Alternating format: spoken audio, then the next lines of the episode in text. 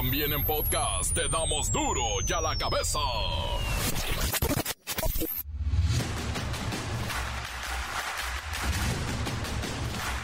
Jueves 16 de noviembre del 2023. Yo soy Miguel Ángel Fernández y esto es duro y a la cabeza sin censura.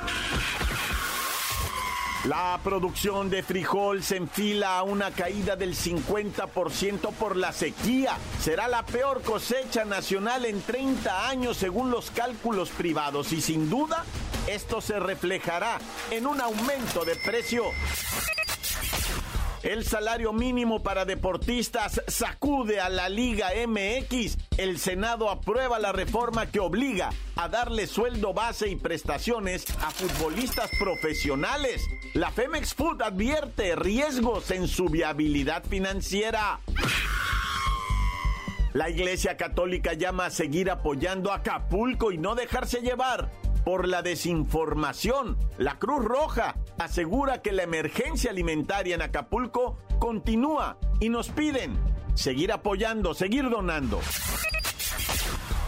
Llegan a México 600 mil dosis de la vacuna Sputnik. La Secretaría de Salud informa que las vacunas se suman al millón quinientas sesenta mil dosis de biológicos que ya se tenían. Esto para combatir el COVID-19, mejor dicho, prevenir.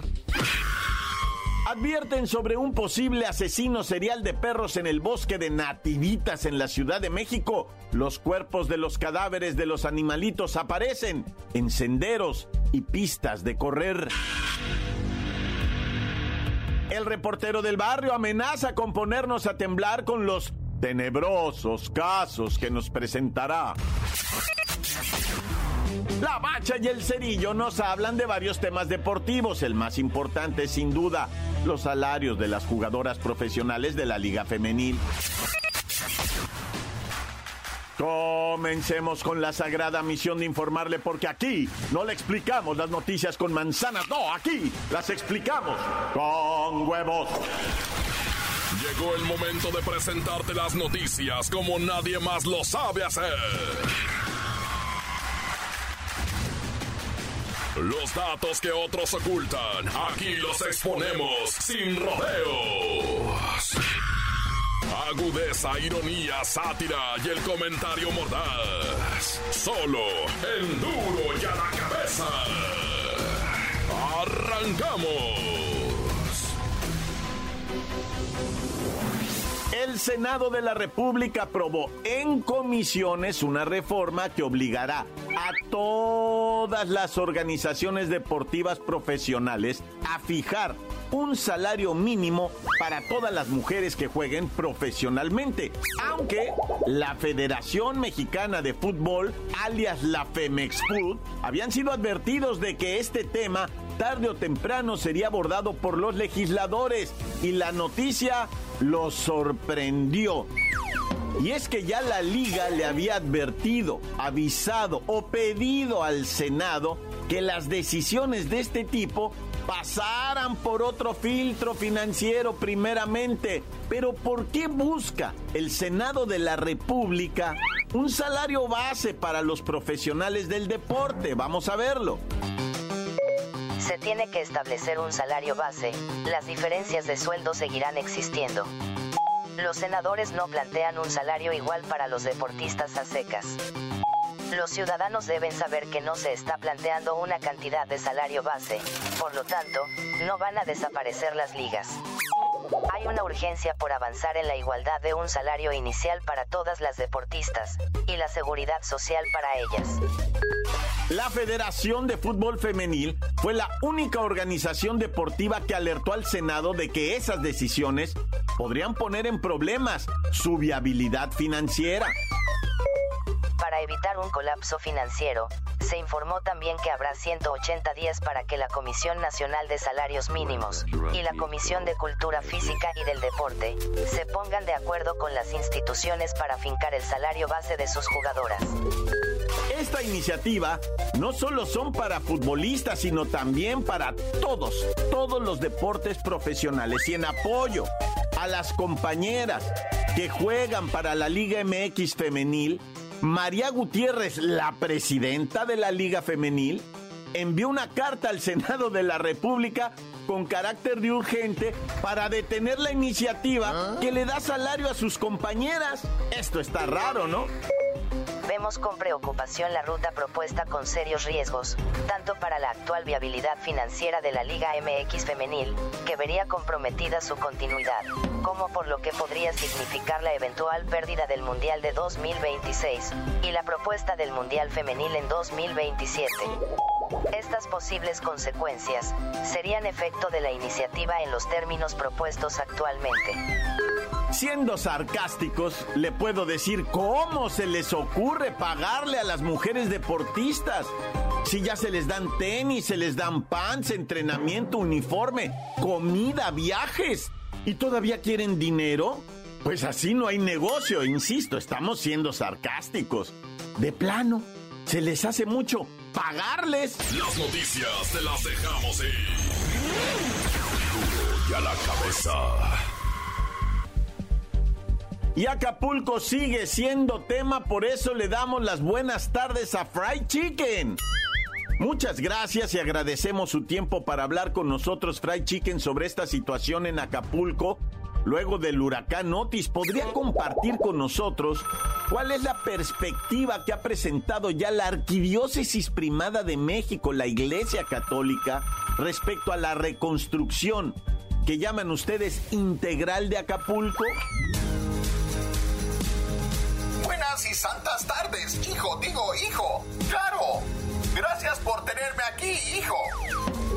Desde la arquidiócesis, digo, la arquidiócesis, vemos la tragedia como una oportunidad para reconstruir no solo los hoteles, digo, los hoteles, hijo, sino también el tejido social de Acapulco, hijo.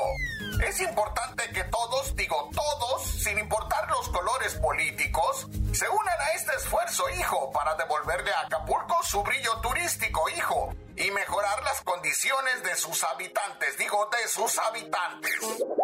Fry Chicken, mire, en su editorial, la reconstrucción de Acapulco, mencionan la importancia de no caer en la desinformación ni la polarización social que tiene que ver con los partidos políticos. Es fundamental, hijo, digo hijo, que la sociedad se informe bien para evitar caer en discusiones polarizadas, hijo. Todos debemos enfocarnos en apoyar a nuestros hermanos en Acapulco, digo en Acapulco, y cada una de sus posibilidades puede marcar la diferencia, hijo. La solidaridad y la unidad son clave, digo, son clave, hijo. Fry Chicken, la inseguridad y la violencia han afectado la imagen de Acapulco en los últimos años y ahora se suma la devastación del huracán. ¿Cómo ve la Iglesia Católica la conexión entre la reconstrucción física y la necesidad de la reconstrucción del ser humano del acapulqueño en la región? La reconstrucción, hijo, va más allá de edificios y calles, hijo. También implica reconstruir el tejido social y abordar la inseguridad, digo, la inseguridad. El turismo ya manifestaba miedo de ir a Acapulquito, hijo. Por eso, digo, por eso la Iglesia Católica aboga por un enfoque integral que abarque tanto la infraestructura como la seguridad, digo, la seguridad, hijo para que Acapulco pueda recuperarse y siga siendo el puerto más bello, digo más bello del mundo terrenal y celestial, hijo. Gracias, gracias Fry Chicken por estar apoyando a Acapulco y la Cruz Roja nos pide a todos, a todos, seguir con el apoyo y las donaciones porque la crisis alimentaria continúa. No hay suficiente comida para los acapulqueños y si usted puede, no se detenga. Sería bueno apoyar. Las noticias te las dejamos ir. Y a la cabeza. Antes del corte comercial, claro, hay mensajes. Los envían al 664 485 1538. Duro y a la cabeza. Quiero mandar un saludito para toda la raza de Jesús María Jalisco, desde Minnesota, raza. Andamos reportándonos. Saludos para mi camarada el repo del barrio, para Lola Meraz, para Miguelito Comunica. Y como es mi repo del barrio, tan tan se acabó corta. Los datos que otros ocultan, aquí los exponemos sin rodeo. Sí, hay Montes, Montes, Alicantes, Pintos. Saludos duro y a la cabeza. Amigos de Duro y a la cabeza, les mando un cordial saludo, en especial a Miguelito Comunica. Y saludos a todos, le mando un saludo a mi papá Jorge Lambert, que fue el que me enseñó este programa hace 10 años y espero que todos estén bien. Cuídense mucho, un abrazo a todos, feliz Navidad que ya viene. Encuéntranos en Facebook, facebook.com, diagonal duro y a la cabeza oficial. Estás escuchando el podcast de duro y a la cabeza. Síguenos en Twitter, arroba duro y a la cabeza. Ver, bueno, Almita, ¿me escuchas? Mira, mija, por favor, mándale rápido, chiquita, Palacio Nacional, a ya sabes quién, un recordatorio que escuche el podcast de Duro y a la Cabeza, que lo escuche en Spotify, porque ahí están hablando de él, y a ver si los menciona, para que los haga famosos. Pero mándale, mándale a Jesús también, que le recuerde, que lo escuche en el Spotify. Sí, que lo descargue y que le pongan seguir en Spotify, el podcast de Duro y a la Cabeza. Ándale pues, chiquita. Ahorita ya voy para la oficina, ¿eh? No vayas a estar de voladita con el mensajero, chiquita. Mosta. Oye, ¿no ha hablado mi esposa? Bueno, llego en cinco minutos, llego. Y ya no te oigo porque voy pasando por debajo de un puente. Duro y a la cabeza. El reportero del barrio amenaza con ponernos a temblar con los tenebrosos casos que nos presentará.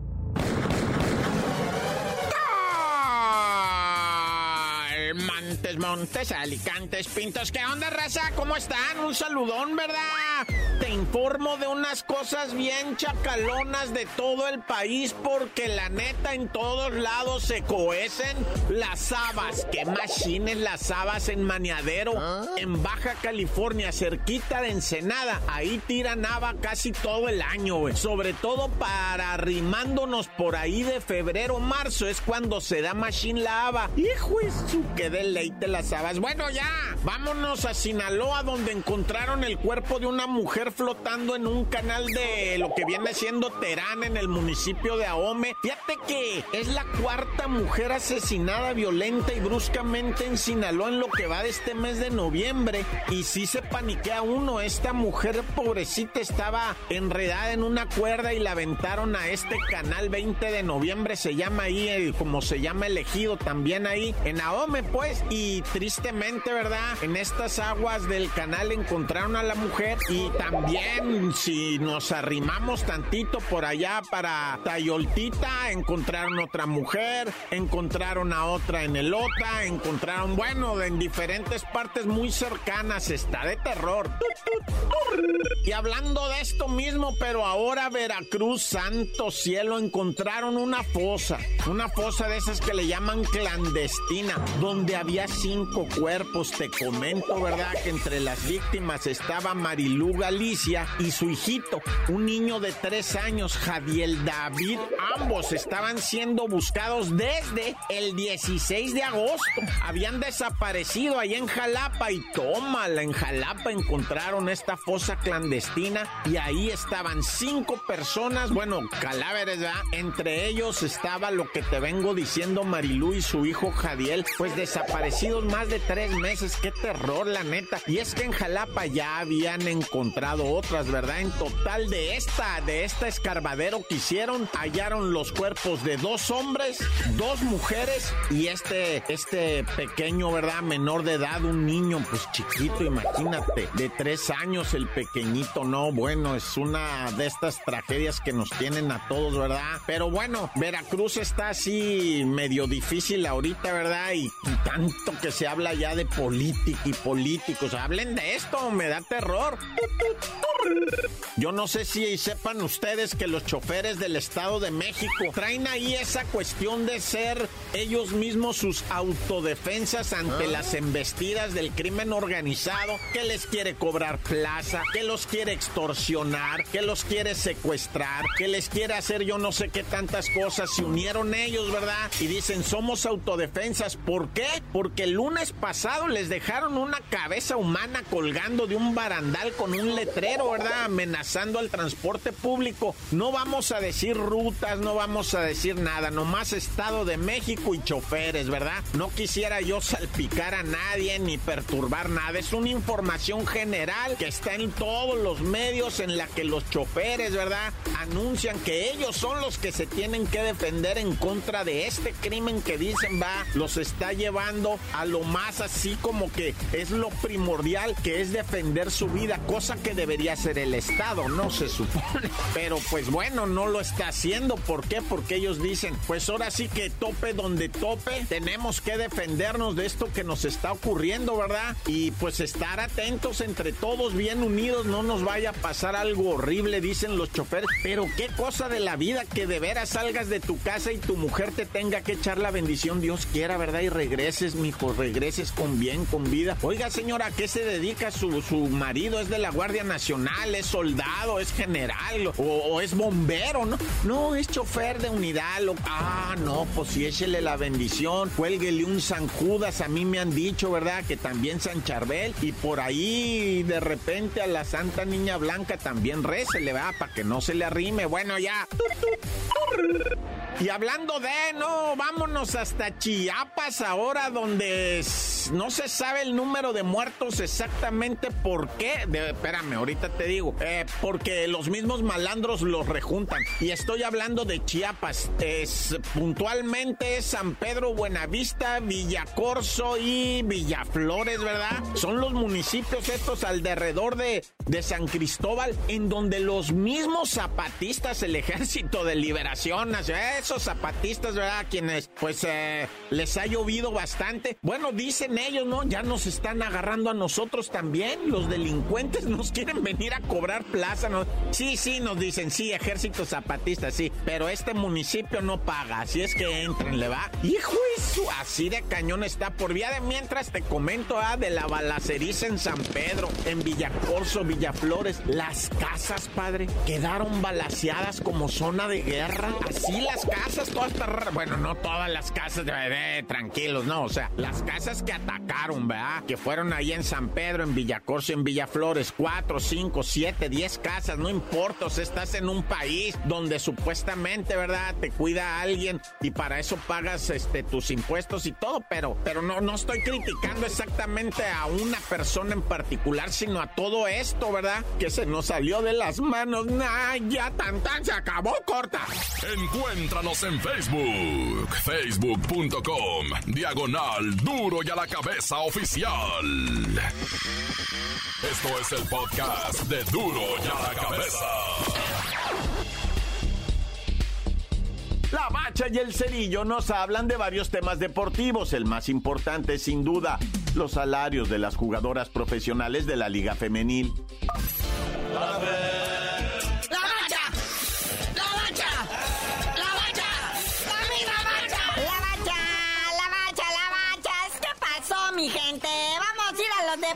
O qué? Porque últimamente andan muy sensibles. Bueno, ahí les va. México en el Mundial Sub-17 Indonesia. Ya mejor se regresen. Sí, ya por fin se define qué sucedió ahí en el México-Venezuela en el Mundial Sub-17 en Indonesia. O sea, putrido empate a dos. Siendo que desde el minuto 40 Venezuela se quedó con un hombre menos. México iba ganando 2-1, pero luego a la mitad del segundo tiempo el portero mexicano hizo no sé qué marranada a un delantero venezolano y pues marcaron penal y ahí empataron. Y ya México no se pudo recuperar. Así que se le complica todo a México con una derrota y un empate. Pero no todo es miel sobre hojuelas para los grandes. También se caen. Ahí estamos viendo a Panamá, que está en la misma situación que México.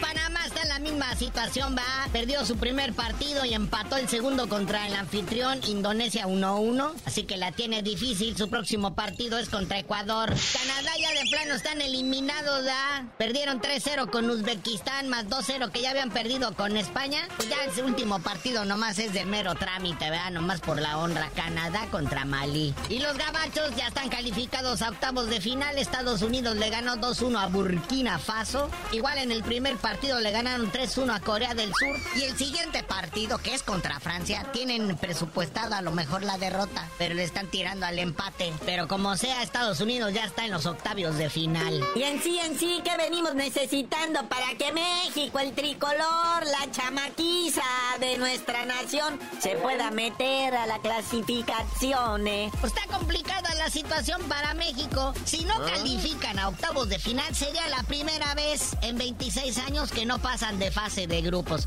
Éramos la potencia sub-17. ¿Qué está pasando con la chaviza? Ya es reflejo también de la selección mayor y de todo el cochinero y mediocridad de la Liga MX. Entonces tienen que dar ahí una combinación de resultados con Alemania, Irán, Uzbekistán, Japón, Indonesia. Aparte de ser posible, México le tiene que ganar a Nueva Zelanda un 3-0, ¿verdad?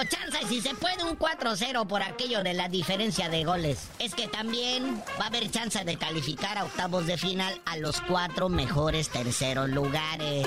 Así que vamos, muchachos, aunque sea de panzazo, hay que pasar a los octavos de final. Bueno, pero próximo partido contra Nueva Zelanda el sabadito 18 de noviembre a las 3 de la mañana. Pero bueno, para todos esos que quieren vivir experiencias en mejores estadios, no se vayan a vivir a otro país, quédense aquí porque la Liga MX llegó al rescate.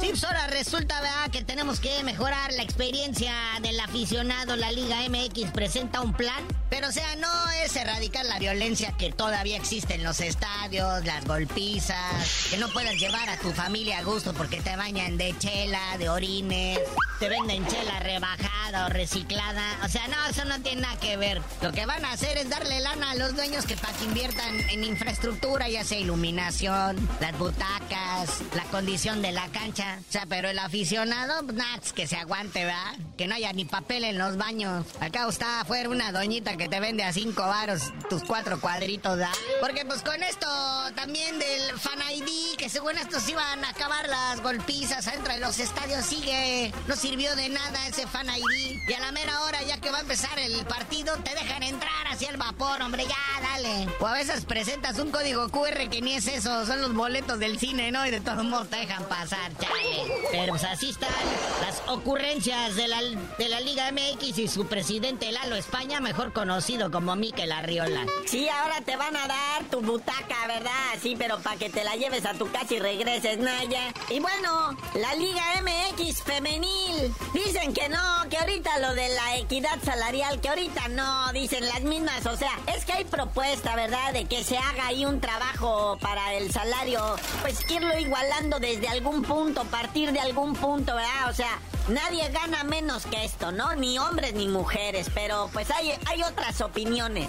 Sí, esto de la equidad salarial entre Liga MX femenil y la Liga varonil, pues va para largo, ¿no? En Estados Unidos se logró a nivel selección, aquí no, y aquí son las mismas mujeres, la presidenta de la Liga MX, Mariana Gutiérrez, y también una senadora, no vamos a decir que es del PAN, ¿verdad? Kenia López. O sea, lo que dicen ahorita de todos los patrones cuando les piden aumentos de sueldo, ¿no? No, es que ahorita no es condición, nos van a afectar más de lo que nos van a ayudar. Entonces, pues, pues nomás no, esto se ve muy lejos todavía de que se lleve a cabo. Aguas con el profesor Guillermo Ochoa, no, bueno, ¿andan vendiendo apodos o qué? Sí, ahí está el nuevo apodo de Paco Memo, ¿verdad? No, no es la coladera, no sean mal pensadas como que la coladera Ochoa.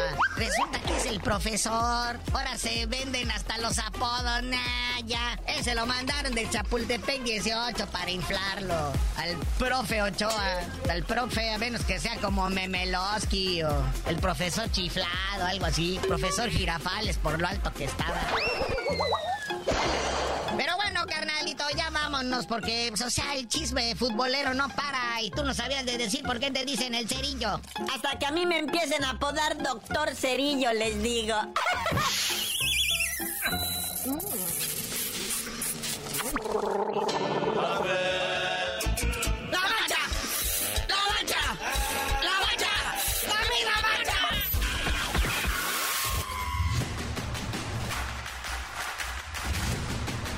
Por ahora hemos terminado, no me queda más que recordarles que en duro ya la cabeza. No le explicamos las noticias con peras y manzanas. No, aquí las explicamos con Está caro el huevo, ¿verdad? Pues con huevos.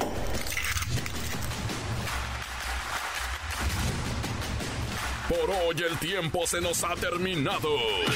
Le damos un respiro a la información, pero prometemos regresar para exponerte las noticias como son.